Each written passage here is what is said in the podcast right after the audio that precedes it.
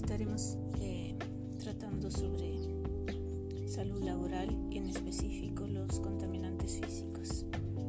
Eh, mi grupo está integrado por Marcelo Bartolino, Vicky Cardoso, Camila Castro, eh, Pierre Cohen, Marisol Larronda, Daniela Mederos, Belén Morales, María Olivera, Laura Piris, quien les habla Noema Rivas, Suárez y Rafaela Valiente.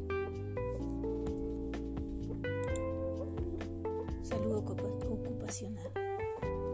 Hola, mi nombre es Noema Rivas, soy estudiante de la licenciatura en enfermería y vamos a tratar sobre el tema de la unidad 5, en específico salud laboral, eh, más precisamente sobre los contaminantes físicos. De igual manera, abordamos de manera concisa eh, los contaminantes este, biológicos y los contaminantes químicos también, que hacen parte de, la contaminación este, en la salud laboral. Eh, los integrantes de, mi grupo son Marcelo Bartolino, Vicky Cardoso, Camila Castro, Pierre Cohen, Marisol Larronda, Daniela Mederos, Belén Morales, María Olivera, Laura Piris, Adriana Suárez, Rafaela Valiente y quien les habla, Noema Rivas. Eh, primeramente vamos a hacer una breve introducción y de esta manera hablando sobre salud ocupacional, que es una disciplina eminentemente preventiva que puede ser definida como un área de la salud que atiende a una comunidad de trabajadores. Las acciones prioritarias de la salud ocupacional son, en lo social, la promoción de la participación del trabajador en lo referente a la defensa de su salud, básicamente a través de la socialización del conocimiento técnico. En lo tecnológico, la investigación para el reconocimiento, evaluación y control de los factores de riesgos laborales. Y en lo sanitario, el examen médico preocupacional y la vigilancia médica de los trabajadores. O sea, que la salud laboral está vinculada al sistema de protección social, sistema sanitario, el sistema de prevención de riesgos laborales. Los factores de riesgo eh, presentes en el ambiente de trabajo que están asociados a la probabilidad de que ocurra un hecho desfavorable a la salud del trabajador.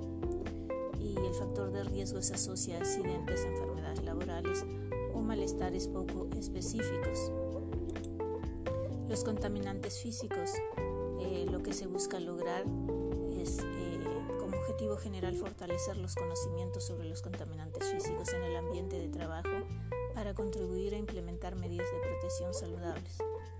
Y como objetivos específicos, identificar en el proceso productivo los contaminantes físicos presentes en los lugares de trabajo, valorar el perfil de daños en la salud de los trabajadores e identificar las medidas de protección a la salud para determinar un programa de trabajo en ambientes saludables.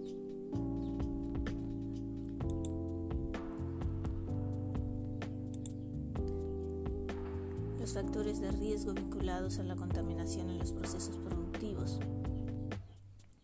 Los conceptos generales del segundo grupo de factores de no sensibilidad, incluidos objetivos en la clasificación de riesgos laborales, comprende sustancias, microorganismos y formas de energía que se encuentran especialmente en los ambientes de trabajo y que pueden afectar a la salud de las personas. Sus características generales son las siguientes típicos de los ambientes de trabajo y no tanto de otros ambientes de la vida como la casa, las casas de la habitación. No siempre son fácilmente percibidas por las personas y solo en determinados casos el olfato o el gusto pueden indicar su presencia. Solo tienen un potencial negativo y siempre es mejor evitarlos aunque se trate de pequeñas cantidades.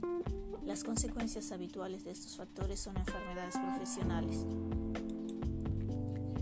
provienen de la naturaleza y muchos de ellos han existido siempre. Sin embargo, la actividad industrial y el desarrollo científico y tecnológico han hecho de las sustancias y formas de energía naturales una amenaza que a su vez genera otras fuentes de peligro.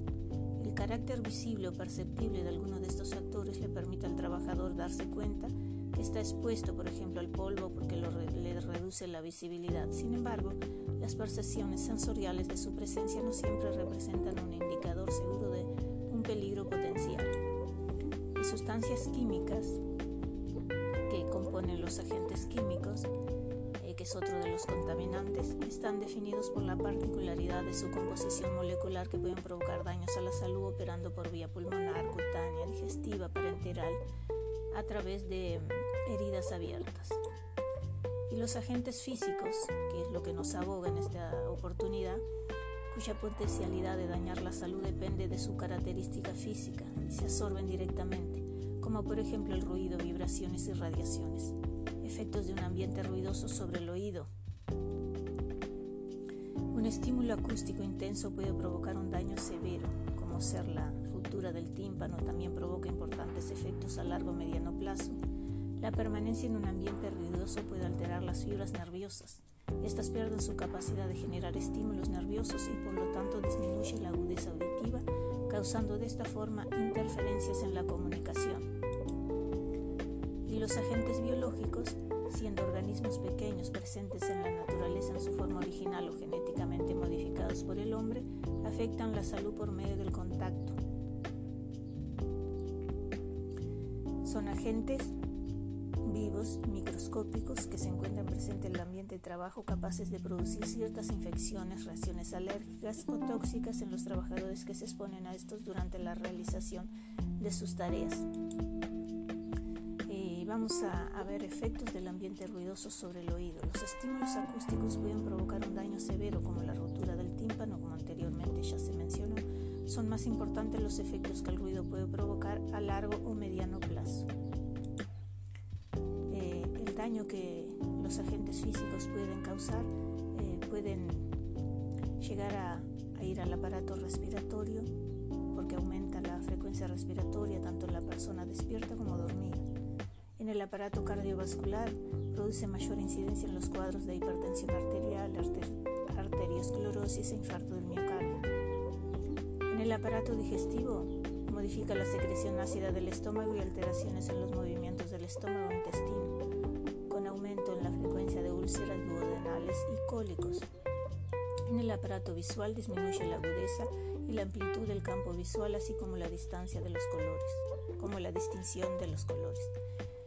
Sistema endocrino aumenta de, aumento de secreción de diversas glándulas como ser la hipófisis, tiroides y las suprarrenales con aumento de los niveles hormonales en la sangre.